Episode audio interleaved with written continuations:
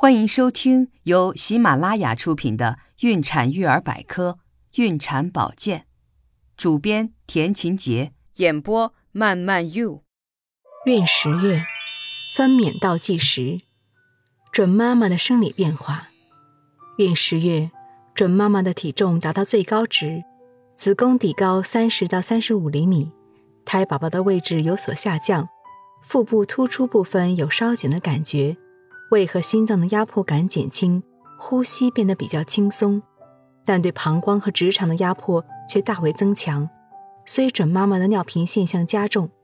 阴道分泌物也增多，准妈妈的身体为生产所做的准备已经成熟，子宫颈和阴道趋于软化，容易伸缩，子宫伸缩频繁，开始出现临产征兆。准妈妈的心情既紧张又焦急。既盼着宝宝出生，又恐惧分娩的痛苦。这个时候，准妈妈应该充分休息，另外要密切关注自己的身体变化，及时发现临产征兆，随时准备入院迎接宝宝的到来。现在，准妈妈需要特别注意，避免胎膜早破。通常，只有当宫缩真正开始，宫颈不断扩张时，包裹在胎宝宝和羊水外面的胎膜才会破裂，羊水流出。之后，胎宝宝就降生了，但是也有还没真正开始分娩，胎膜就破了的情况，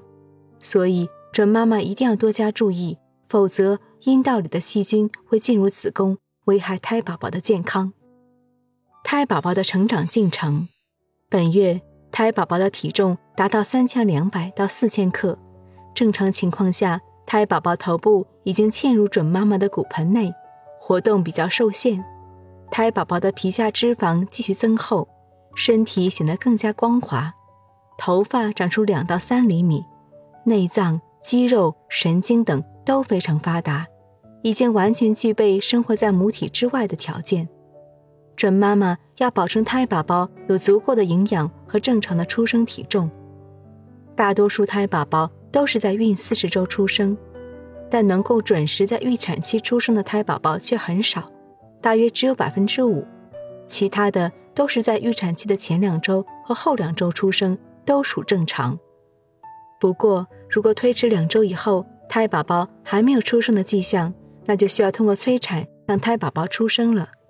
现在羊水已经由清澈透明变浑浊了，这是因为胎宝宝体表的绒毛、胎脂脱落了。